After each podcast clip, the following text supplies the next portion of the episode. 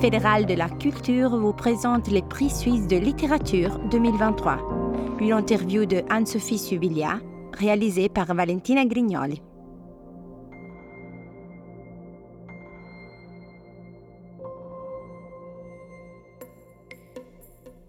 Gaza, janvier 1974.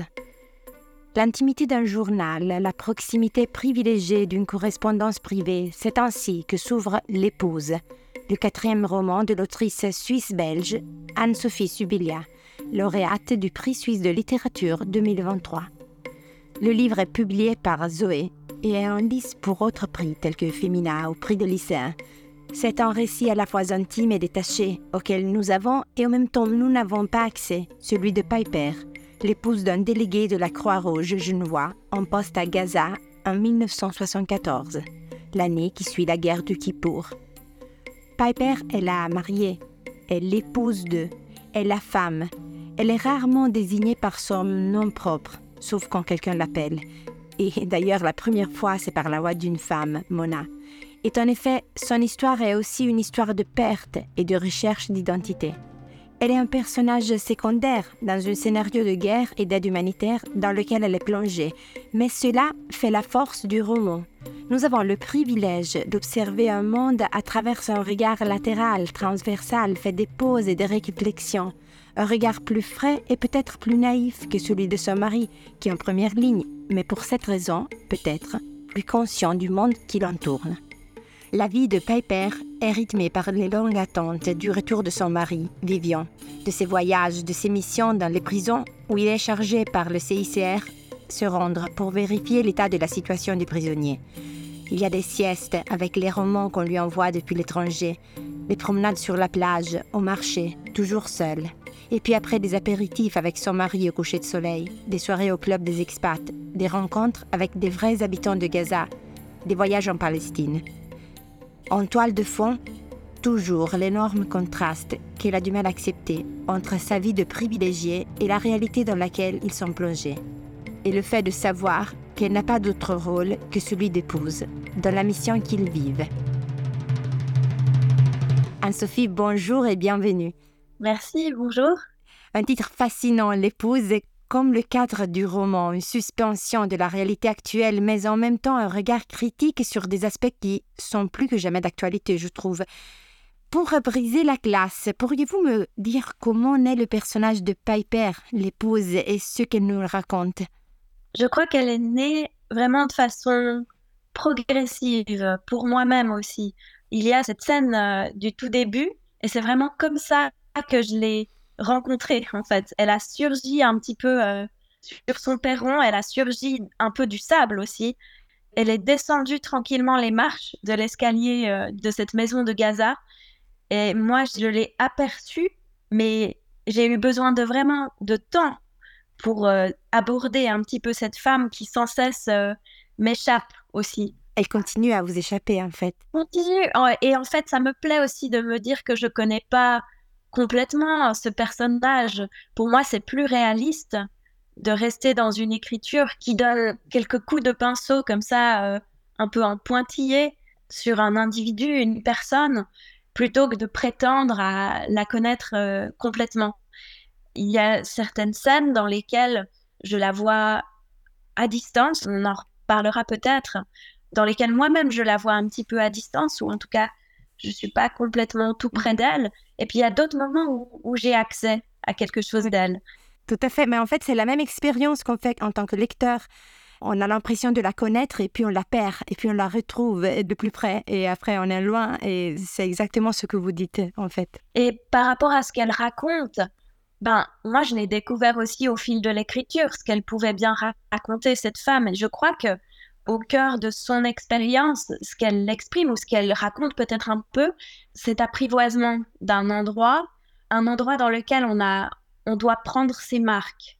Mais ça se fait pas en une seconde, surtout si cet endroit est culturellement très loin de nous, qu'on n'a pas au départ d'outils vraiment pour comprendre les codes culturels, pour on n'a pas la langue non plus pour accéder plus facilement. Ben oui, en plus, elle, elle n'a pas du tout contexte, elle. Elle n'a pas un contexte de travail où elle, elle peut rentrer. Exactement. Finalement, ce qu'elle raconte surtout, c'est qu'est-ce qu'on fait quand il n'y a pas les contours. Et donc, on doit soi-même créer des contours à notre quotidien. On doit s'auto-déterminer d'une certaine façon. Donc, il y a un, peu un défi supplémentaire euh, et un vertige aussi lié à, tout cet espace et ce temps qu'elle a à disposition, où personne n'attend quelque chose d'elle, si ce n'est euh, peut-être une forme de représentation. Elle est euh, l'épouse de, effectivement, au sein du milieu des expatriés. Au-delà de ça, on lui demande rien, quoi. Son mari non plus s'attend pas beaucoup d'elle. En fait, il attend qu'elle soit accueillie, mais pas plus, en fait ou qu'elle soit heureuse. Oui, lui, il espère son bonheur, il espère vraiment que ce soit partagé pour que ce séjour ne soit pas euh, calamiteux ou ne soit pas un calvaire. Euh, lui, il tient vraiment à l'équilibre de sa femme, mais euh, il est aussi relativement démuni. Je vous propose de, la rencontrer ensemble, de lire en fait le début, de la naissance de cette femme. C'est alors que surgit la femme sur le perron à Loggia. Elle noue vite ses cheveux enfile une veste en daim sur sa blouse. On la voit dans l'ombre, les gestes rapides, se retenant d'une main à la colonnade, elle glisse ses pieds dans des mocassins. Elle découvre une scène assez drôle et désolante dans son jardin, une vision un peu anarchique qui confine aux situations de rêve. Une carriole qui tourne sur elle-même, un âne au museau gris, un vieillard muni d'un fouet et trois dromadaires surgis du voisinage, arrachant autant d'herbes hautes que possible. À cet instant, le vieux maître semble incapable de guider sa bête qui caracole et finit par amener la carriole devant les jambes de la dame. Lui la regarde en baissant légèrement la tête. Est-ce un sage? Un soufi? Il porte un de ces bonnets brodés magnifiques, un koufi. La couleur bleu roi couronne sa vieillesse. Le couvre-chef lui vient à l'extrême bordure des sourcils et semble reposer sur eux. Ce sont d'énormes sourcils hirsutes, blancs et gris, splendides. Les tempes blanches leur font harmonie sur la peau foncée. On dirait un veilleur, au rite gorgé d'ombre, un de ces princes immortels, son bonnet bleu pour seule extravagance. Il touche son front et se présente. Hadj. Hadj? La femme semble chercher dans son esprit. Elle remarque qu'il est atteint de cataracte. Il ajoute Garden. Revient, tandis qu'elle fixe le cristallin opacifié du vieillard. La proposition que leur avait faite le propriétaire, Muhammad, de faire appel au service de quelqu'un pour le jardin. Oh, welcome! Elle cherche du regard les mains de l'homme. L'une d'elles est restée cachée sous le cafetan, mais l'autre se laisse entrevoir. À l'embouchure d'un poignet étroit se déploie une main raffinée qui semble faire l'objet de soins et se ramifie en cinq doigts juvéniles assombris au niveau des phalanges. Les ongles sont roses. En pointant l'alliance qu'elle porte à l'annulaire, il lui demande où est son mari. Sinaï. Il dit qu'il peut revenir une prochaine fois. Pourquoi Restez Elle le retient. Faisant le geste de l'invitation et d'une boisson, elle lui montre un endroit à l'abri pour l'âne et file à la cuisine. Dans la pénombre, elle se dépêche de préparer du café. Puis elle se ravise, tranche trois énormes citrons qu'elle presse et coupe avec de l'eau et du sucre de canne. Elle cherche quelques biscuits pour accompagner ce jus, mais des cafards se sont réfugiés dans le paquet qu'elle secoue au-dessus de l'évier. Elle prend une grappe de dattes. Lorsqu'elle retourne au jardin avec son plateau, la grille de l'allée est refermée. La cour est vide. Elle voit la carriole s'éloigner sur la route et, dans un nuage de sable et de poussière, bifurquer au carrefour. De dos, la tache claire de la robe qui ne se retourne pas. Seule la trace des sabots dans le sable du jardin atteste qu'elle n'a pas rêvé cette visite. Demi-lune, qu'au crépuscule le vent revenu commence à effacer.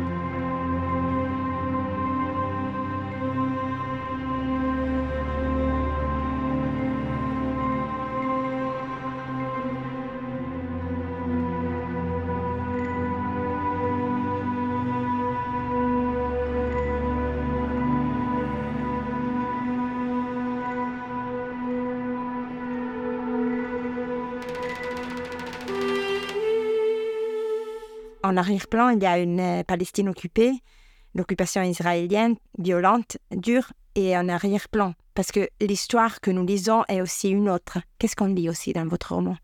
On lit euh, peut-être une forme de rencontre avec le réel. On disait tout à l'heure, cette femme, elle est là, elle a une énergie, elle a beaucoup de choses qu'elle pourrait donner, mais elle se retrouve euh, face à un peu un, un vide par rapport à ce qu'elle pourrait faire. Et par son biais à elle, justement, l'histoire, le contexte se découvre un petit peu. Il y a ces décalages perpétuels entre euh, ses libertés à elle, plus ou moins grandes, et puis les problématiques que rencontrent euh, les Palestiniens et plus particulièrement les Gazaouis, avec notamment euh, ces blackouts récurrents, donc plus d'électricité, plus d'accès, pas de possibilité de sortir facilement, enfin des représailles et puis une, une présence militaire permanente. Et elle, elle en fait, disons, elle se fait observatrice de ces choses-là, qu'il ne la touche pas toujours, mais parfois qu'il la touche. si on veut, ce qui va hum, se produire et ce qu'elle observe va avoir une résonance en elle particulièrement forte, peut-être du fait qu'elle est justement assez oisive en fait. Ces événements, les épisodes auxquels elle assiste, ont le temps aussi de se prolonger en elle dans sa solitude. Parce que si elle était constamment en action, en travail, etc., elle devrait rebondir tout le temps très vite. C'est comme si elle avait une caisse de résonance en elle, comme un, instrument euh, dans lequel ça va résonner longtemps, longuement. Il y a quelque chose de douloureux aussi qui intervient. J'ai eu envie de montrer justement que euh, être euh, dans l'ombre ou être personnage secondaire peut avoir beaucoup d'influence au final sur les autres ou sur mm. ceux qui sont à la lumière ou en action. En tout cas, elle va chercher à influencer son mari. Oui, c'est vrai. Et elle y arrive à lui faire faire des recherches. Oui, elle a un peu une sorte de force persuasive comme ça, euh, parce qu'elle est, euh, elle est obstinée et puis parce que, en fait, elle, elle a le temps aussi d'entrer en contact différemment avec les personnes qu'elle va rencontrer. Et sa manière de se lier aux gens induit une volonté d'action la pousse à se mobiliser pour cette personne dont elle découvre la vie ordinaire ou si elle peut faire quelque chose, elle le fera.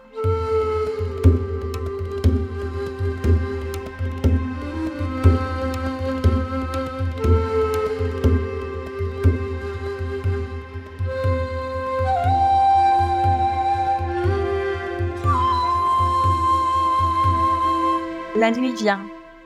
Le croissant de la lune au-dessus de la mer miroite à peine à la surface. Les vaguelettes rendent un peu d'écume aux crêtes. Elle croit apercevoir d'improbables dauphins et voit passer au loin quelques lumières de chalutiers qu'elle suppose égyptiens. Ces pointillés lumineux lui font fredonner une chanson d'enfance anglaise, une chanson de femme de marin. Échappe tout au sort. Elle murmure. On est toutes des femmes de marin en somme. Sa mélancolie est palpable, qu'elle combat à coups de cigarette.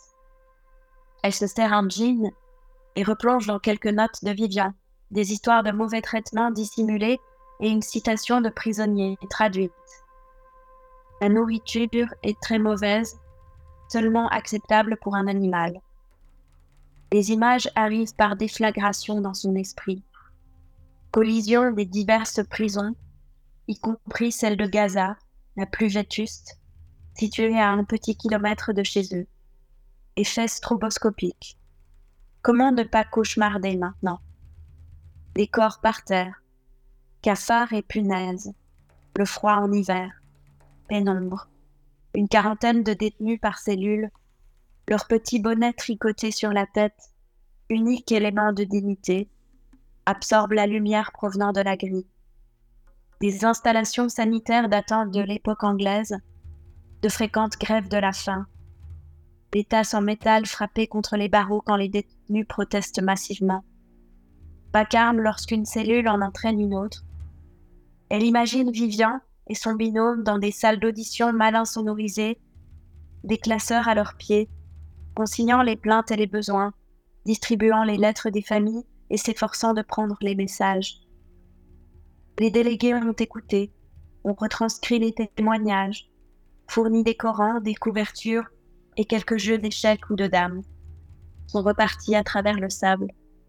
Elle ferme le cahier, le garde un peu entre ses paumes avant de le faire glisser sur la table basse. La silhouette de Vivian recroquevillée dans le canapé pourrait être celle d'un homme du désert qui dort tout habillé sous une tente bédouine. Mais ici, les murs sont en ciment. Et ici, un drapeau les protège à l'aiguille. La communauté internationale veille sur eux. Elle a la chair de poule jusqu'aux joues. Elle se frotte les bras et enfile son pull. La chaleur met longtemps à venir sous les grosses mailles jaunes. Pourtant, l'alcool l'a complètement réveillée. La voilà debout, la vessie pleine. Un vent frais s'engouffre par la fenêtre de la cuisine. La fenêtre en losange de la minuscule salle de bain est elle aussi restée ouverte, créant un courant d'air à l'intérieur? Cette nuit de Gaza, elle s'en souviendra. Nuit de mars, contagiée par la fièvre du délégué. Le bruit du jardin nocturne, des frissons qui s'infiltrent par la moindre embrasure, toujours ce sifflement dans les feuilles de palmier. On dirait que les buissons sont habités plus qu'en plein jour. Elle presse sur l'interrupteur qui allume les trois ampoules extérieures. C'est un réflexe qu'elle prendra désormais pour ses nuits. Juste avant de fermer la porte à clé, elle sort quelques instants sur le perron, l'oreille tendue, espérant entendre respirer et souffler les dromadaires du voisin. Cliquetis d'un licou derrière le mur. Ça broute encore, ça respire. Museau dans le sable. Une émotion à les écouter vivre. Et devant elle, le jardin, le bruissement. Certains insectes se feraient dans le sable leur couche pour le soir. De la ville, elle ne perçoit qu'un sourd, très sourd écho. Vivian est dans la pièce à côté, mais elle a la sensation d'être seule et gardienne des lieux. Elle regarde la Peugeot de fonction parquée dans la cour, presque troublée d'avoir une voiture à disposition ce soir.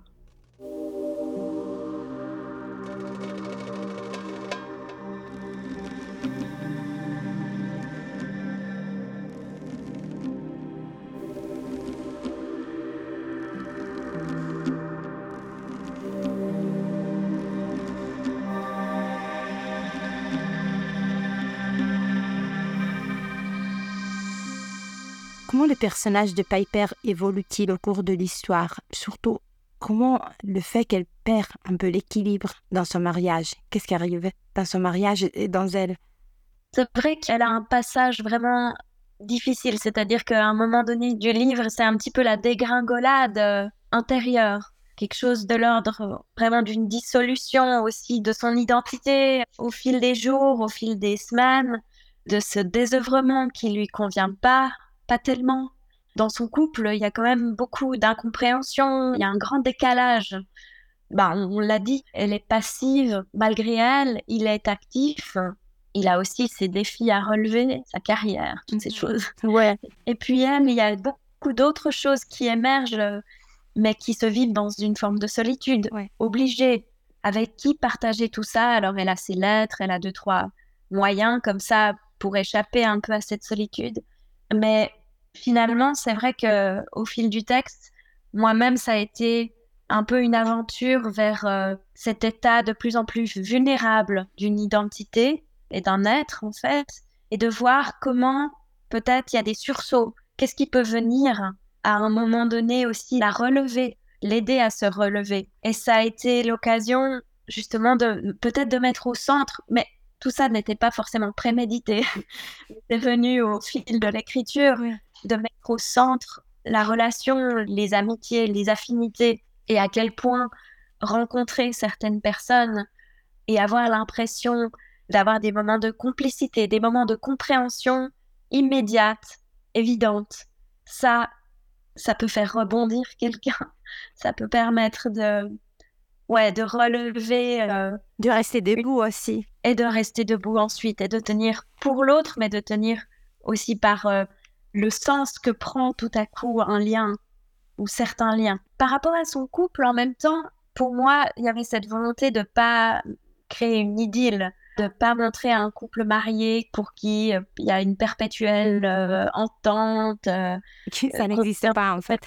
voilà, moi c'était pas très réaliste d'écrire ça et au contraire de travailler vraiment ce qui peut un peu venir blesser, mais comment on essaye ensuite de traverser ces blessures, ces moments piquants, ces moments où la solitude se creuse, mais peut-être que le lendemain, quelque chose se répare. Et j'avais envie de travailler sur ces mouvements et ces oscillations du lien conjugal. Mais le fait que son évolution à elle, je la trouve aussi liée à la perplexité face au travail de son mari. Quelquefois, il y a, il y a une réalité parfois contradictoire. On la voit, la réalité des expats par rapport à la réalité où ils vivent. Donc, c'est contradictoire. Il y a une légère critique aussi, non? Oui, absolument. Je sens que à travers Ou Piper, on a des mises en doute aussi de l'utilité des missions humanitaires. Et en fait, elle se fait aussi, d'une certaine façon, la chambre d'écoute du mari. Et quand le mari doute aussi ou, ou raconte, eh ben, le fait que lui raconte certaines choses ou des actions qui n'ont que très peu de portée, elle, elle, euh, elle les garde aussi à l'esprit. Cette forme de semi-utilité, enfin de nécessité, mais qui est, euh, comment dire, la nécessité. Je remets pas en question l'importance des actions humanitaires et des présences euh, humanitaires, mais par contre, euh, je mets en relief, enfin l'écriture en tout cas essaye de dire que la vacuité peut aussi être ressentie sur le terrain, ou mmh. l'utilité peut aussi avoir cours sur le terrain. Ouais, parce que bon, elle est amenée justement à découvrir aussi vraiment la vie des Palestiniens et le contraste se fait de plus en plus grand pour elle entre leur vie d'expat, euh, cette oasis un petit peu, et la vie des personnes euh, qu'elle côtoie, qu'elle commence à côtoyer de plus en plus, et puis ça devient insoutenable en fait. Oui, parlant de cette oasis, je vous propose de lire à la page 109. Il se trouve le couple dans une oasis, mais quelque chose arrive. Ils ont d'abord l'impression d'être seuls au monde dans cette oasis. En maillot de bain, ils se précipitent dans la mer. Les vagues sont très grosses et roulent leur corps. Quand ils reviennent fourbus, ils sentent des présences autour d'eux. Une étrange sensation qui se vérifie lorsqu'ils entendent les premiers bavardages assourdis. Les ados ont grimpé sur le toit plat de la maisonnette et fument, à demi dissimulés dans les palmes qui recouvrent la bâtisse. Le délégué les houspille en arabe. Ils prennent peur et s'enfuient par les troncs des palmiers en s'écorchant les cuisses. Il ne faut pas qu'ils commencent. Je ne te comprends pas. Ils n'ont rien fait de mal. Si, c'est la Croix-Rouge ici. Elle détourne rageusement la tête. C'est une anicroche de plus, rien de grave, n'est-ce pas? Pourtant, le froid qui les divise est long à disparaître. Cela gâche la suite de leur matinée. On voit qu'elle boude. Lui-même, ne sachant expliquer ce qui lui a pris, semble ratatiner dans la préoccupation. Il part marcher sur la plage et au retour il lui dit ces trois mots. J'ai eu peur qu'il t'agresse. Pourquoi est-ce que cette bande de jeunes Égyptiens l'agresserait Elle lui demande. Il répond sèchement. Parce que tu es une femme, belle, riche, et que tu n'es pas musulmane comme leur mère. Cela ne suffit pas pour justifier le sursaut violent et gratuit de son mari. Il cherche à l'attirer contre lui, elle se dégage et va manger des olives dans la cuisine. Il la suit et parle à son dos. Nous pourrions aller au marché bédouin si tu veux. Ça te changerait les idées. Tu n'as pas peur qu'on m'agresse? Arrête un peu. Elle termine les olives et crache tous les noyaux à la fois par les losanges en fer forgé de la fenêtre. Allons-y alors. Ça te changera les idées. Probablement qu'ils détestent tous deux ces montées d'ironie mesquine. Ni l'un ni l'autre ne se reconnaît vraiment dans ces postures, qui les rendent plus moroses encore. Une fois descendu de la voiture, en pleine terre battue, il déambule dans le marché bédouin, foire aux bestiaux et aux bijoux. C'est ici que se négocient entre autres les chameaux. L'esplanade est ceinturée de murs en ruine. Les femmes sont vêtues de longues robes noires à plastron brodées de fils pourpres, écarlates, jaunes ou bleus, qui présentent des motifs géométriques. On ne voit d'elles que les deux yeux et un triangle de joues. Elles vendent leurs volailles. De leurs manches sortent des mains tatouées au, aîné. De lourds colliers en argent massif pendent à leur cou, parmi d'autres colliers de perles en bakélite. Du front au menton, le costume s'achève par un chapelet de pièces de monnaie qui scinde en deux le visage. Le regard, injecté d'ombre, vous fixe. Le délégué marche tout près de sa femme, il ne la lâche pas d'une semelle. Elle chemine parmi les silhouettes assises dans le sable, à côté de cages à poulets et de clapiers. Les bêlements répondent au blatèrement, ta caquette dans tous les coins sous un soleil dur. Un haut le cœur le vient, tandis qu'elle assiste à l'agonie d'un bain d'eau. Elle marche sans faire exprès sur des peaux de mouton, il s'excuse pour elle auprès des marchands. Plus d'une fois, elle repousse les femmes qui viennent à elle en lui présentant des bijoux. Celle-ci montre le poinçon, attestant que c'est de l'argent et pas du toc. On essaye de lui enfiler un bracelet tribal au poignet. Elle ne veut rien, pas aujourd'hui, pas même une amulette. Cette foire lui donne la nausée. Il lui semble porter sur ses épaules des kilos de parure. Je sais ce que tu penses, dit-il dans son cou. Tu voudrais leur arracher ses costumes. Enfin, elle lui sourit de nouveau.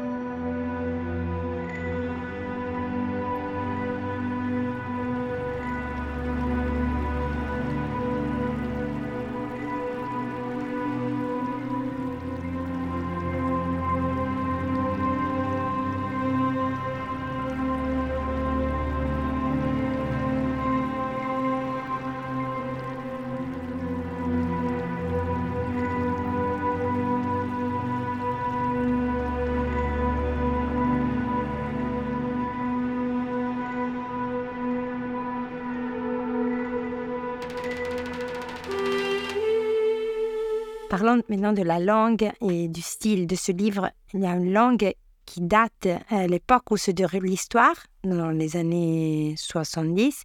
Il y a aussi un style qui oscille toujours entre proximité et distance. On l'a vu avec le personnage de Piper. Il y a le point de vue et la focalisation sont externes. On assiste à cette évolution intime de Piper, mais à une certaine distance. Puis parfois, soudainement, nous faisons une sorte de zoom en avant et on la connaît de plus près.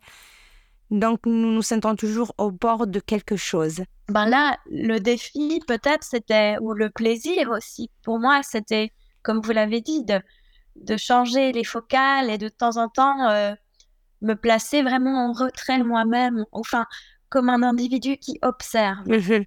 qui n'est pas sûr de ce qu'il aperçoit et qui n'est pas sûr de ce qu'il lit comme signe, comme expression.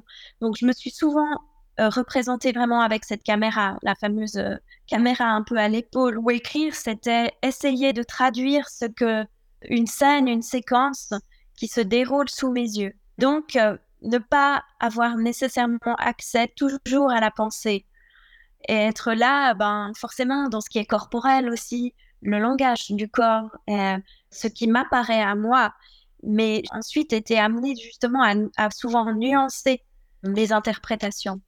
Ça m'est apparu progressivement que c'était une écriture qui était euh, justement une écriture d'approche, d'apprivoisement, moi aussi, et où je- où j'utilise peut-être des probablement ou des peut-être, parce que je n'ai pas toujours les clés. Comme vous avez pensé à ce roman en partant des archives, donc des photographies, euh, on a vraiment l'impression que vous regardez les photographies et là, l'écriture commence, mais on n'est pas sûr de ce qu'on voit. En fait, c'est des vieilles photos.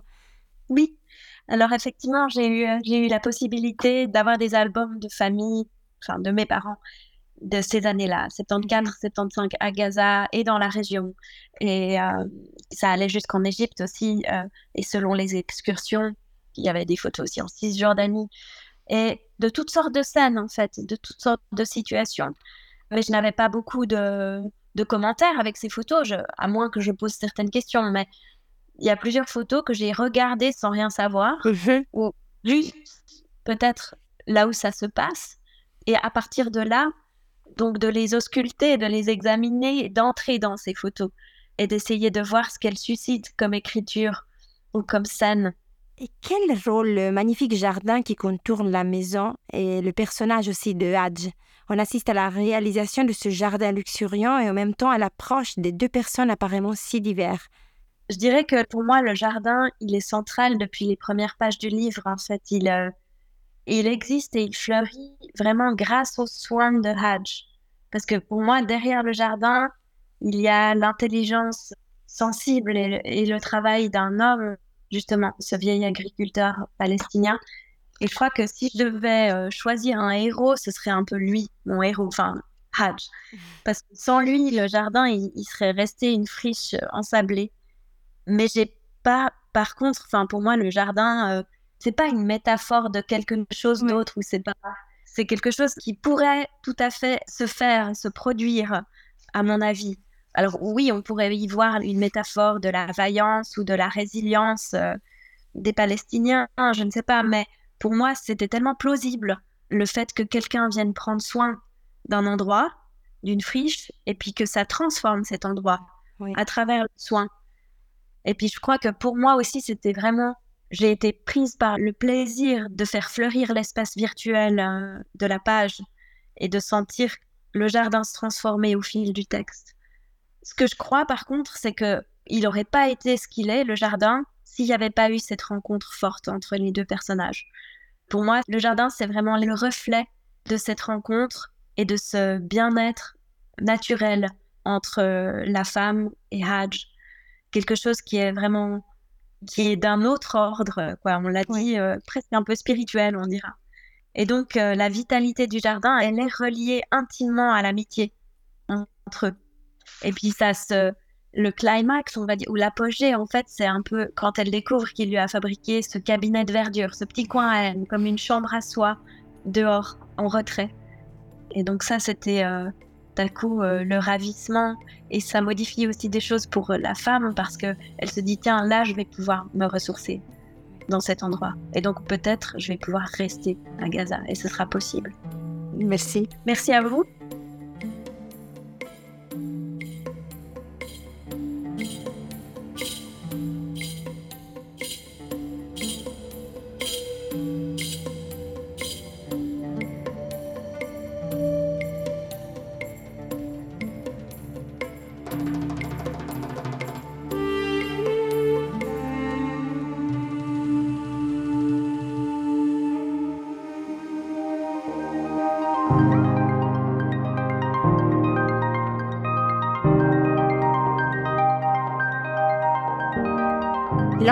Que vous venez d'écouter a été réalisée par Valentina Grignoli, direction technique Lara Persia, sound design Yodel Production, une production Office fédéral de la culture.